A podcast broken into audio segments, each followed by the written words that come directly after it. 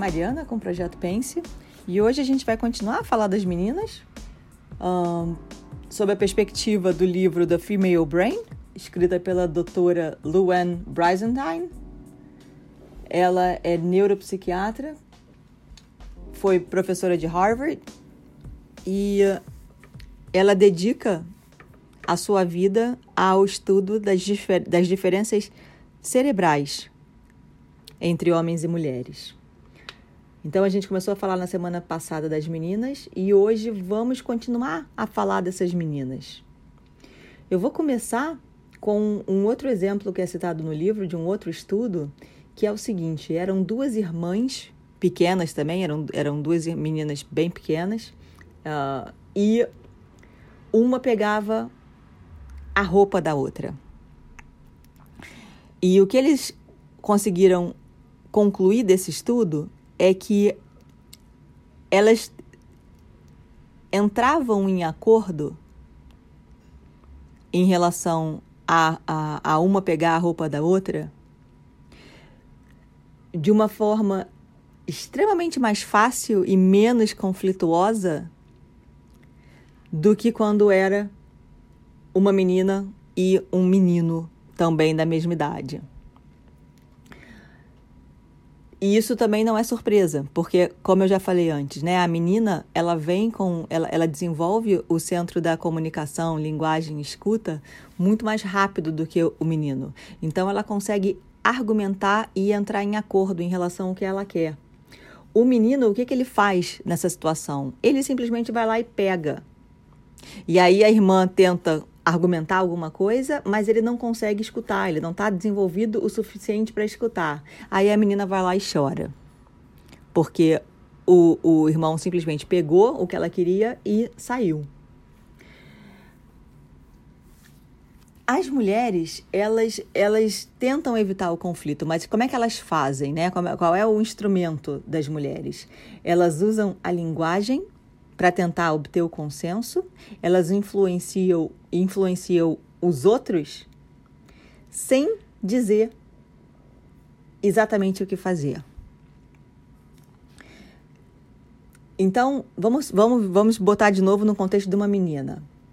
Elas estão brincando juntas, elas participam conjuntamente das decisões, estresse mínimo entre elas, não, não, quase não tem conflito, porque uma consegue ceder ao, ao desejo da outra e elas conseguem negociar e se entender. E quase não tem disposição de status. No caso dessas meninas pequenas, não tem uma que é a mais forte do bando, vamos, vamos colocar dessa forma. Então elas conseguem concordar com sugestões das outras meninas e quando elas têm as suas colocações, elas colocam na forma de uma pergunta. Posso ser a professora? Posso ficar com essa boneca? Então, elas têm desde muito cedo essa habilidade em tentar evitar o conflito. Os meninos, eles usam a linguagem para comandar, para fazer coisas, para tirar onda, para ameaçar. Eles ignoram a sugestão do amigo ou eles sobrepõem a tentativa de alguém de falar. Eles simplesmente não deixam o amigo falar. Eles agem e eles pegam o que eles querem. Eles não têm medo do conflito, eles gostam da competição. Meninos pequenos ignoram os comentários ou ordens das meninas.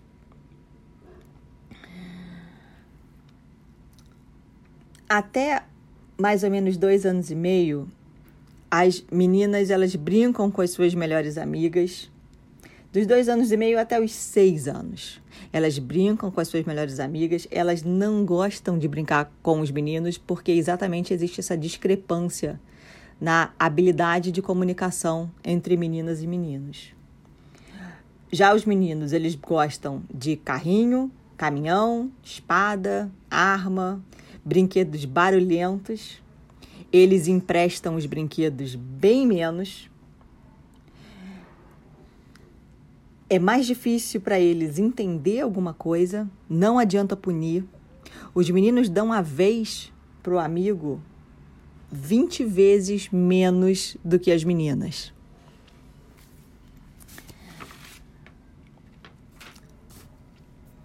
As meninas nessa idade não gostam de brincadeiras violentas, Então, elas vão preferir brincar em outro lugar, só entre elas. Os meninos, eles não buscam criar relacionamentos. Eles se interessam pelo jogo ou pelo brinquedo em si. Eles já têm uma percepção de rank social, de poder, de território, de força física.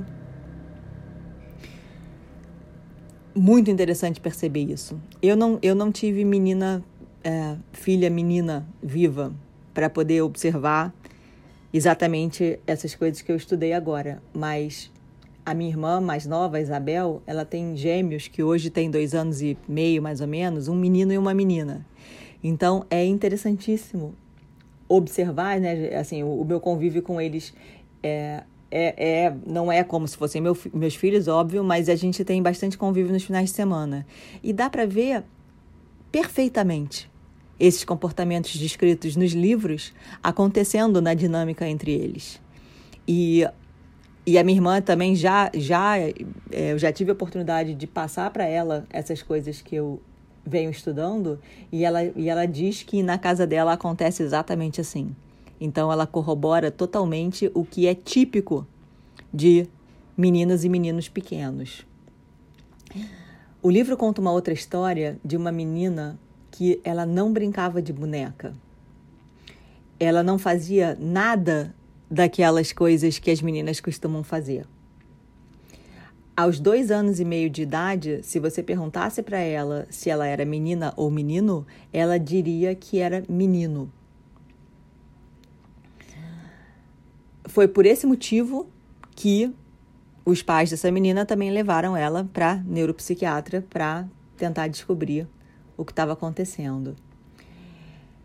E o, que, o, o diagnóstico que ela recebeu foi de uma deficiência numa enzima rara que acontece uma vez em cada 10 mil crianças, que em inglês chama CAH, Congenital Adrenal Hyperplasia, hiperplasia adrenal congênita, deve ser a tradução para o português. Que o que aconteceu é que quem tem essa deficiência produz testosterona nessas oito semanas. Então, provavelmente o comportamento e presumivelmente as estruturas cerebrais ficaram bastante parecidas com estruturas masculinas. Eu nunca tinha ouvido falar sobre essa deficiência. Então, é, eu acho que isso é algo interessante de, de se aprofundar o estudo porque a gente está vendo essa, esse aumento tão grande né, nos casos de, uh, de transgênero. E eu fico imaginando uh, ah, para uma família desinformada que a filha comece a dizer aos dois anos e meio que é menino, o que essa, o que essa família pensaria ou, ou, ou, se, não, se não tivesse acesso a, a essa informação de que isso pode ser uma deficiência de uma enzima e que já existe diagnóstico para essa falta. Então, o quanto importa a educação? É claro que a educação importa, né? Como eu falei antes, cada vez que você treina alguma coisa, o seu cérebro direciona mais neurônios para essa atividade. E, e e elas vão se fortalecendo e elas constroem novos circuitos cerebrais. Então, a criança, ela também aprende o que ensinam para ela. Geralmente, a gente ensina o que é culturalmente aceito para aquele gênero. Mas isso não é 100% verdade em todas as famílias. Então, se você né, tem uma filha que você só dá carrinho e, e caminhão para ela, é claro que ela vai aprender a brincar com carrinho e caminhão. E quanto mais ela treinar, mais neurônios ela vai ter associados a carrinho e caminhão, a brincadeiras com carrinho e caminhão.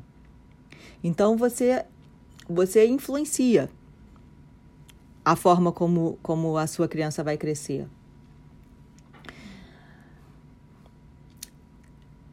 Imagina um escorrega. 90% das meninas teriam desistido de subir o escorrega se tivesse, se elas percebessem olhar de medo ou desaprovação na sua mãe. Voltando à questão da aprovação social. O menino, ele nem olharia para sua mãe. E as meninas mandonas? A gente é, tem uns, tem uns vídeos engraçadíssimos na internet de umas meninas pequenininhas mandando a beça. Percebe bem, as meninas elas vão usar tudo o que está no seu poder para conseguir o que elas querem. Né? É, é, é, como se fosse a forma feminina de agressão. É, são, elas são pequenas tiranas. Os homens são 20 vezes mais agressivos do que, do que as mulheres. Então, as mulheres, elas, elas são menos, muito menos agressivas e a forma como elas, como elas aprenderam a demonstrar agressão é através daquilo que elas são melhores, que é a linguagem. Então, daí vem as meninas mandonas. Então, não é verdade que, que menina tem um comportamento melhor que menino ou vice-versa. Eles só são demonstrados de formas diferentes. E aí essa menina vai crescendo, né? É... E chega à puberdade. Na puberdade, a puberdade tem, tem alguns, algumas preocupações maiores ainda, mais intensas, que são as seguintes. Comunicação é mais vital do que nunca, Conexão social é mais vital do que nunca, desejo de aprovação é mais vital do que nunca, saber ler rostos é mais vital do que nunca. Tudo isso se intensifica no cérebro de uma menina que já entrou na puberdade. E entrar na puberdade significa, de novo, uma, um, uma enxurrada de hormônios é, que a criança ela tem aos oito meses de, de, de, gestação, depois ela tem uma vez de novo quando ela é pequena, e a próxima grande enxurrada de hormônios é então o início da puberdade. Na puberdade, as meninas começam a criar grupos sociais, elas são muito comunicativas com as suas amigas é normal, né? Você vê a menina falando no telefone com a amiga até de madrugada. É muito difícil se controlar a quantidade de horas que as meninas falam entre elas. Por quê? Esses grupos sociais são o que essas meninas precisam para se sentir seguras, para se sentir protegidas. De novo, voltando para o cérebro, lá da idade das cavernas. Porque era assim que a mulher se protegia. Elas elas têm, elas desenvolvem também um lado agressivo, né? Vai se sentir poderosa, vai achar que está sempre certa, vai ser cega às consequências. Aquele sentimento de girl power, né? Girl power, eu posso tudo. Eu, eu vou começar a competir pela atenção dos homens. Eu quero o controle dentro do grupo das, das meninas. Eu quero ser a líder. Eu quero ser a que manda. A adolescência é uma fase turbulenta. Circuitos neurais novos estão sendo criados, estão sendo reorganizados, estão sendo podados. Então, a menina adolescente, ela pensa, ela sente e ela age de uma forma diferente do que ela estava acostumada antes começa uma certa obsessão pela aparência, porque a menina precisa se tornar sexualmente desejável. E isso também a gente volta ao tempo das cavernas. A mulher que, que, que já é fértil, uma, uma das coisas que ela nasceu para fazer é procriar. Então, o cérebro da mulher, ela tá, ele tá programado, né? Ele tá wired para que haja na cabeça dela uma preocupação em ser objeto de desejo do homem, do macho da espécie. Então, daí também surgem novos comportamentos, como, por exemplo, começar a se comparar com as amigas, começar a se comparar com o que ela vê na mídia. Atrair o macho, o homem, é uma nova forma de autoexpressão dessa menina mulher. E isso causa um estresse social altíssimo. É desse estresse social que vem as ideias estapafúrdias, as escolhas de roupa exóticas. Aquela é, é, é como se fosse uma, uma, uma forma de se expressar para chamar a atenção. A menina adolescente, ela está sempre se olhando no espelho. Ela cria uma realidade de ter que se tornar atraente e isso passa a ser, isso passa a ter uma importância muito grande na vida dela. Então imagina, né, novas conexões neurais sendo formadas, ainda imaturas, ainda finas, outras sendo podadas, tudo numa reorganização, porque os hormônios mudaram. Então, é uma época em que o conflito aumenta. A, a menina começa a criar uma nova identidade e um senso de independência.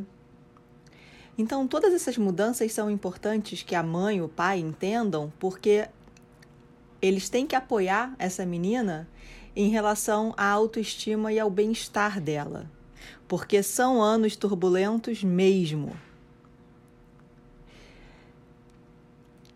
Essas ondas de, de, de hormônio, elas causam mudanças de humor, que para algumas mulheres é extrema. Elas ficam mais temperamentais, elas ficam mais resistentes. A glândula eh, pituitária entrou, né, acordou e agora tem ainda o ciclo dos ovários que inunda a corrente sanguínea com estrogênio, com progesterona. Essas meninas estão muito sensíveis a nuances emocionais, como aprovação, desaprovação, aceitação, rejeição. Alguns dias a autoconfiança está alta, outros dias a autoconfiança está baixíssima. O filtro delas muda. Então, por exemplo, você pode dizer um dia: Ah, você está magra. E dependendo do momento dessa menina, ela pode ouvir você tá magra como um elogio. Num outro momento, ela pode ouvir esse você tá magra como uma crítica. Então, os filtros dela para o feedback dos outros, eles variam, as interpretações mudam. Então, não estranhe que você pode, você, você pode ter a melhor das boas intenções de estar tá apoiando mas dependendo da forma como ela consegue ouvir naquele dia, não vai soar como um apoio. Então a, a, a sensação que fica é: nossa, essa menina não sabe o que quer. Ela, ela, ela muda de opinião, ela é super inconstante, ela é insegura. Todas essas coisas são verdades. Agora, todas essas coisas são simplesmente reflexo daquilo que o cérebro dela está passando no momento. Então a gente tem que ter um pouco de compreensão e saber como se posicionar, saber que esses rompantes são normais, são naturais. Saber sobre essa obsessão sobre, é, com, com aparência. Saber que ela está fazendo compara comparações. Saber que essa questão da, de, de ser atraente passou a fazer parte da vida dela de uma forma muito intensa. Então, o chá, a, a chave desse, desse momento né, é a gente conseguir apoiar nossas meninas para que elas consigam construir identidade e independência em cima de uma autoestima, em cima de um bem-estar, de uma certa tranquilidade até onde isso for possível tem alguns campos do cérebro que são particularmente afetados com a adolescência e a puberdade. O hipocampo, onde é processada a memória e o aprendizado, o hipotálamo, em relação a órgãos, a amígdala, que é esse centro de emoções. A menina tem um, um, um pensamento crítico e uma responsividade emocional muito mais uh, aguçados do que era antes. Então, as mudanças em relação à, à sensitividade ao estresse, elas são semanais, para não dizer diárias. Foi feito um estudo onde se comparou os níveis de cortisol, que é o hormônio do estresse, né, entre meninos e meninas. E os níveis das meninas eram bem maiores do que os níveis de estresse dos meninos. Meninas reagem ao estresse de, de, de relacionamento. Assim, o maior estresse que ela sente é em relação a relacionamentos. Enquanto os meninos se estressam quando eles são desafiados em relação à autoridade, respeito. Uma menina, né, uma adolescente, ela precisa ser gostada e socialmente conectada. Um menino, ele precisa ser respeitado e ele precisa ocupar algum lugar na hierarquia ali do grupo dos meninos. A rejeição social é o maior fator de estresse para uma menina, uma menina adolescente. Então, vamos falar um pouco dos hormônios, porque isso é, é fundamentalmente importante a gente entender. Nas duas primeiras semanas do ciclo, o que está alto é o estrogênio. Isso significa que a adolescente ela está mais relaxada, ela interage mais, ela está mais sociável. Nas últimas duas semanas é a progesterona que sobe. Ela está mais irritadiça, ela quer ficar sozinha, ela está mais ríspida. Então, esses ciclos são naturais e eles se repetem. Meninas, elas vão ao banheiro juntas para conversar, fortalecer relacionamentos. A linguagem é o que conecta uma fêmea à outra. Seja isso entre macacos ou seres humanos com mais ou menos 20 meses, né, dois anos de idade, as meninas elas têm duas ou três vezes mais palavras no seu vocabulário do que os meninos. Uma menina, ela fala 250 palavras por minuto em média, enquanto um menino fala só 125.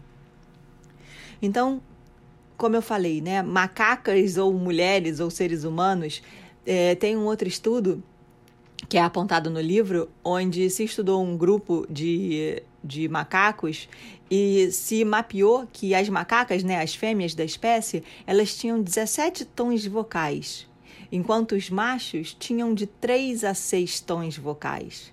E esses machos, quando adultos, eles, poder, eles passavam dias ou semanas sem vocalizar nada.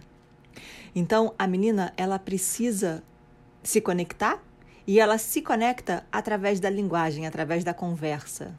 Ela precisa trocar segredos, fofocar com as amigas, porque isso é o que cria a conexão, a intimidade com as outras fêmeas. E isso é e sempre foi fundamental para a sobrevivência dessa mulher.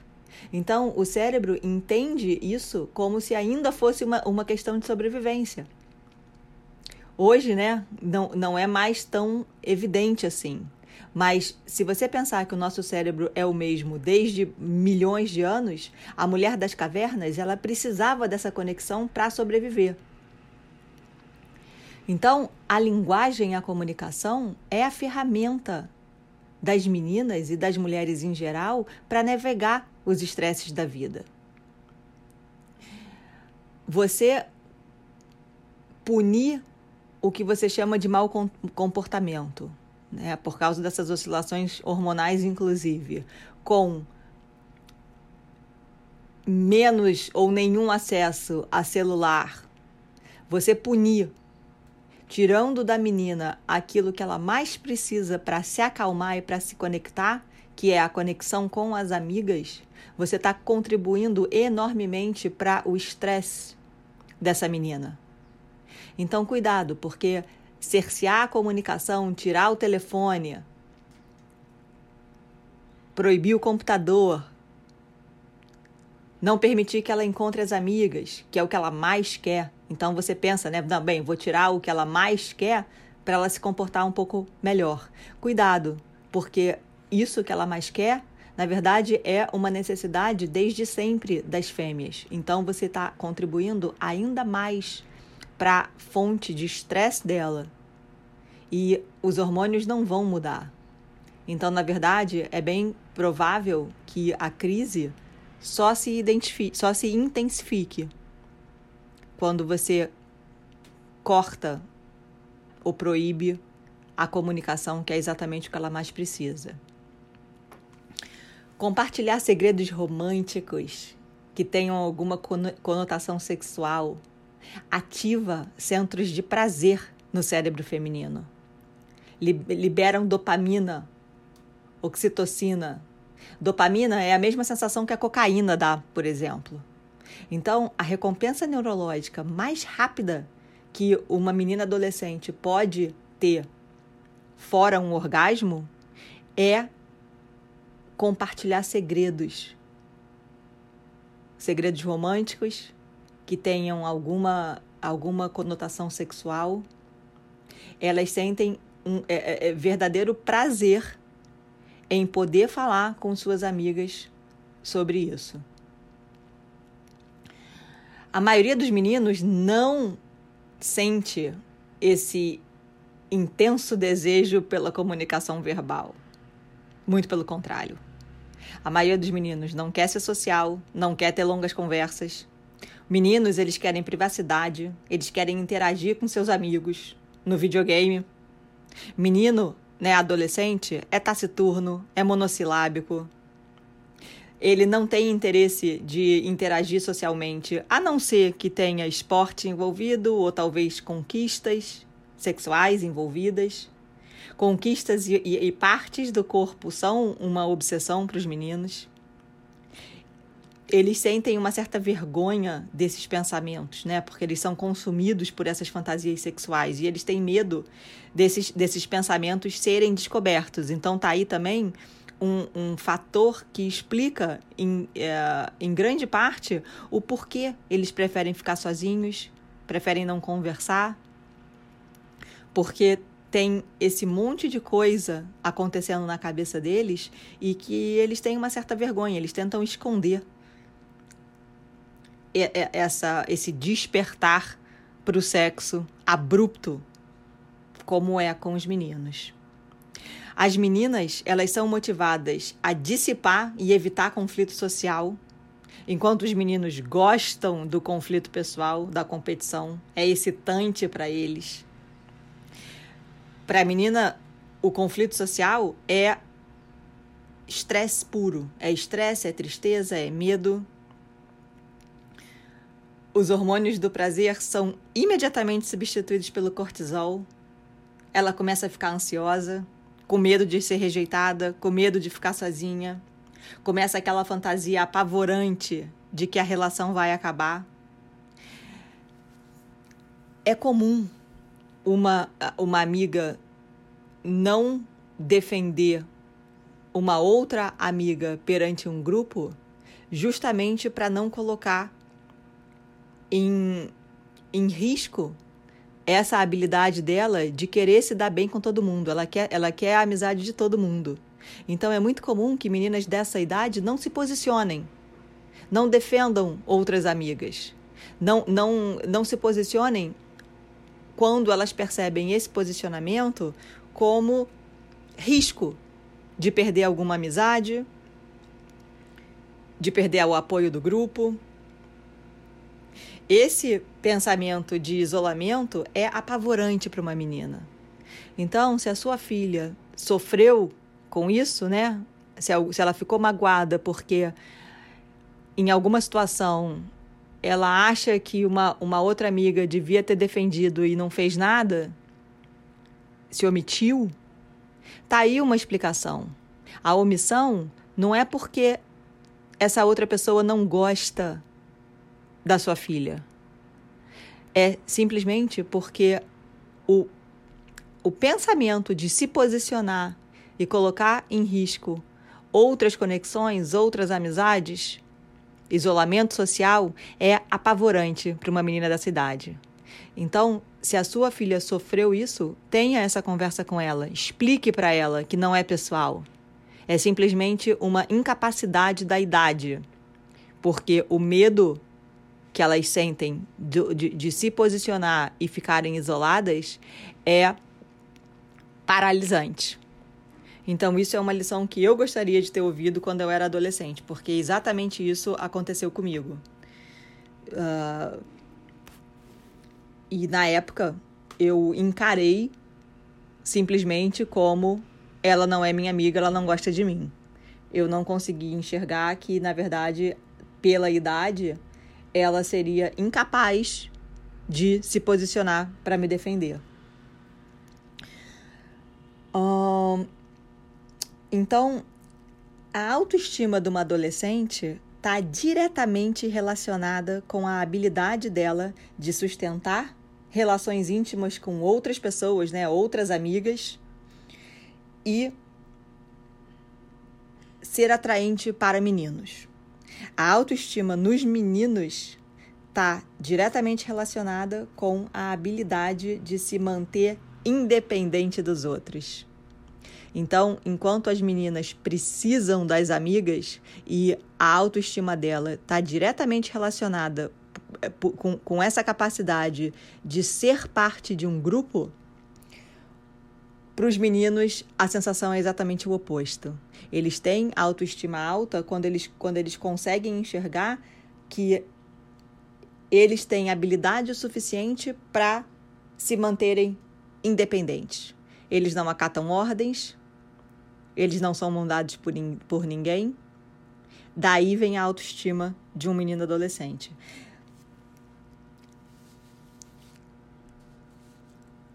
Uma outra questão interessante em relação às meninas e às mulheres em geral, né?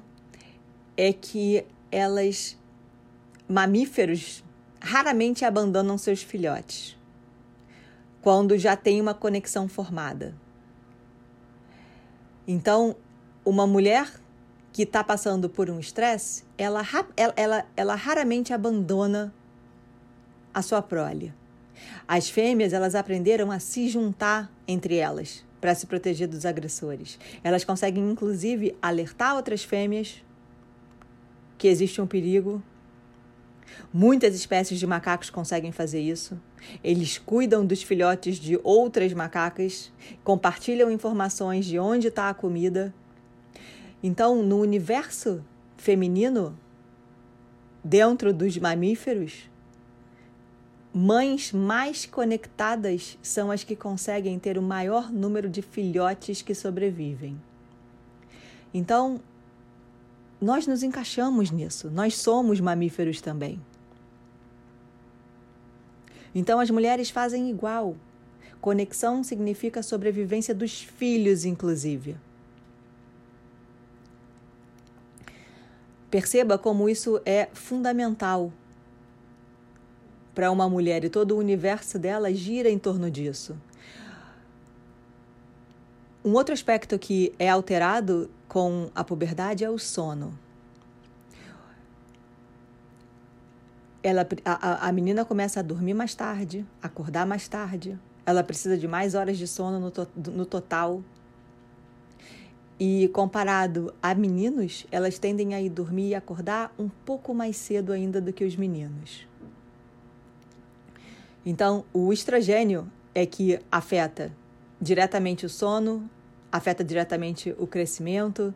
Tinha uma menina, tem esse caso que é relatado no livro, que ela começou a ter um quadro de depressão de tanto que a mãe chamava ela de vagabunda, preguiçosa, inútil justamente porque ela começou a dormir mais, começou a acordar mais tarde. A mãe não entendeu que isso era uma consequência do ciclo e começou a agredir verbalmente essa menina, né, chamando ela de, de, de várias coisas. E, a, e aí a menina começou a, a, de fato, a apresentar um quadro de depressão, de tristeza profunda, porque ela precisava dormir mais, ela estava dormindo mais e a mãe não aceitava essa mudança no, no comportamento dela. tem uma outra questão que também é bastante interessante. O hipocampo, que é exatamente o que é responsável pela memória e pelo aprendizado, ele tem 25% de crescimento das conexões durante as duas primeiras semanas por causa do estrogênio. Então, nas duas primeiras semanas do ciclo, a menina está mais afiada. Ela lembra melhor, ela pensa com mais clareza, ela tem uma maior agilidade mental, ela até fala melhor. Assim, todas as nossas filhas adolescentes deveriam ter prova oral no 12 dia do ciclo, que é o dia em que ela está mais afiada, em média. Depois das duas primeiras semanas, ela começa a ficar mais irritável, menos focada, mais devagar, mais sedada, mais confusa. Por quê? Porque com a progesterona, essas conexões que foram que cresceram durante essas duas primeiras semanas, elas são desfeitas. Então isso aqui não é algo permanente. Ele, ele cresce e ele é podado, ele cresce e ele é podado. Então, com mais conexões no início do ciclo, ela pensa melhor. Com menos conexões no final do ciclo, ela pensa pior. Ainda tem, para algumas mulheres, a TPM, que é a tensão pré-menstrual, que acontece é, pouco tempo antes da menstruação, né? Um, dois dias, três dias um, para algumas pessoas, onde ela está totalmente estressada, ela pode ficar agressiva, negativa, hostil, deprimida nada, nada funciona. É, é como se botasse um, um filtro negro e ela, durante um, dois ou três dias, só conseguisse enxergar o mundo através desse filtro, desse filtro negro, que só vê desesperança. Para 80% das mulheres, isso passa ok. Elas podem sentir um pouquinho, mas não é nada que seja digno de nota. Agora, para 10% das mulheres, essa tensão premenstrual é algo severo.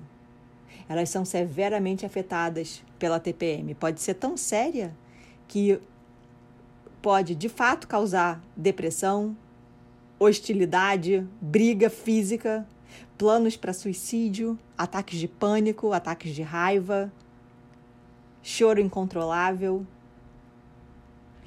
a TPM afeta o julgamento mesmo. Então, ao invés de tentar, né, se controlar comportamentos extremos através da autoridade, querer, querer vencer a menina na força, simplesmente porque a ideia dela não é uma boa ideia, porque obviamente o poder dela de julgamento não está nos seus melhores dias, o que, que, o que, que seria uma alternativa? Desenvolver uma comunicação onde você pode fazer o acordo do, da seguinte forma. Ao invés de vencer autoritariamente pela sua posição de mãe, você pode argumentar da seguinte forma: vamos fazer o seguinte? Espera dois dias ou espera três dias. Se daqui a três dias você continuar se sentindo assim, você continuar querendo pintar seu cabelo de verde e fazer três furos na orelha, a gente volta a conversar. Porque qual, qualquer pico hormonal que esteja comprometendo o julgamento naquele momento, é bem provável que, da, que dali a três dias a menina não se sinta mais assim, porque já mudou. O, o, os hormônios já estão configurados de outra forma. Então é muito provável que dali a dois, três dias ela já tenha mudado de ideia. Ela não queira mais pintar o cabelo de verde. Ela não queira mais pintar a parede do quarto de preto. Ela não queira mais raspar a cabeça. Então, uma forma boa de se contornar comportamentos extremos das nossas, das nossas adolescentes é fazer um combinado, né? Eu faço muitos combinados com meu filho, de se esperar um pouco, porque unicamente a mudança hormonal na corrente sanguínea vai fazer com que ela pense diferente, sinta diferente e queira coisas diferentes. Então, é muito provável que ela vai mudar de ideia. Então, tá aí uma sugestão. E essa tensão pré-menstrual tem um grau ainda que é ainda mais extremo, que é uma desordem. Uh, em inglês, eles chamaram de Premenstrual Dysphoria Disorder, PMDD, uma desordem disfórica pré-menstrual ou algo assim, que é uma condição tão extrema que na França e na Inglaterra se aceita isso aqui como uma insanidade temporária para crimes cometidos, por exemplo. Enxaquecas também são causadas por, por oscilação hormonal. Então perceba como esse, esse o ciclo hormonal de uma adolescente, ela faz, ela, ela, ela é como se fossem pessoas diferentes a depender do dia do ciclo. Uma menina de 12 anos, ela, é, o, o, ela já tem novas conexões, né? ela, já, ela já tem novas conexões uh, cerebrais que ainda são muito imaturas. E a amígdala dela, que é o centro das emoções, está a todo, a todo vapor. Então ela tem mudanças drásticas de humor. Elas têm, ela, ela tem fortes impulsos. E ela vai se, vai se ressentir de autoridade que queira limitar esses impulsos.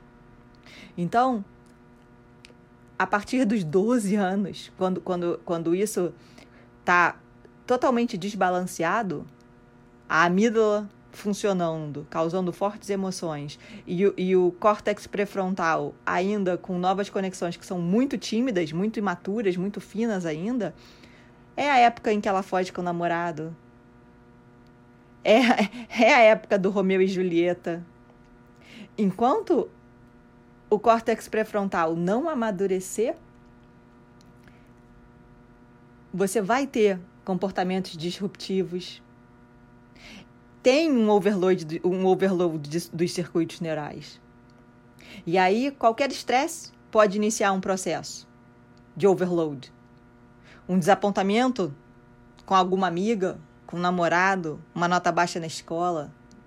Então, são reações exageradas e comportamentos fora do controle, como bater porta, gritar, xingar a mãe, que são exatamente o resultado de, de, dessa característica cerebral. Uma amígdala ativa, com emoções fortes, e um córtex pré-frontal imaturo, com conexões imaturas.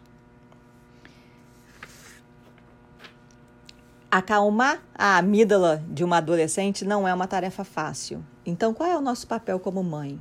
Como mãe, o nosso papel é ou ignorar a maior parte do que elas dizem né? Não levar a sério, ficar calma. O que você não pode fazer é perder o perder o controle emocional como ela. Ou ouvir essas palavras e escrever essas palavras em pedra e depois usar essas palavras contra a própria menina. Porque não, assim, imagina que não é ela falando, são os hormônios falando. Assim como o bêbado faz, fala, fala coisas que depois você fala, não, isso aqui era o álcool falando, com uma a menina adolescente é a mesma coisa. Isso aqui são os hormônios falando. Então, você como mãe, você tem que ter o controle emocional que ela não consegue ter nesse momento. Porque o cérebro dela está em mutação, está em desenvolvimento, está em evolução drástica. Então, é o seu papel dar um desconto e não levar para o pessoal aquilo que eventualmente a sua filha puder verbalizar nesse momento de descontrole. É exatamente na puberdade, lá pelos 15 anos, que a depressão começa nas, nas meninas na proporção de 2 para 1. E foi identificado, inclusive, que existe um gene, tem uma mutação de um gene, o CREB1, que coloca as meninas em um risco maior de depressão clínica do que os meninos. Então, a depressão é algo que, te, que tem que se levar em consideração como algo grave. A, a mãe tem que ter atenção a sinais de depressão da sua filha. Porque até geneticamente ela, ela, ela pode estar tá sofrendo alguma coisa.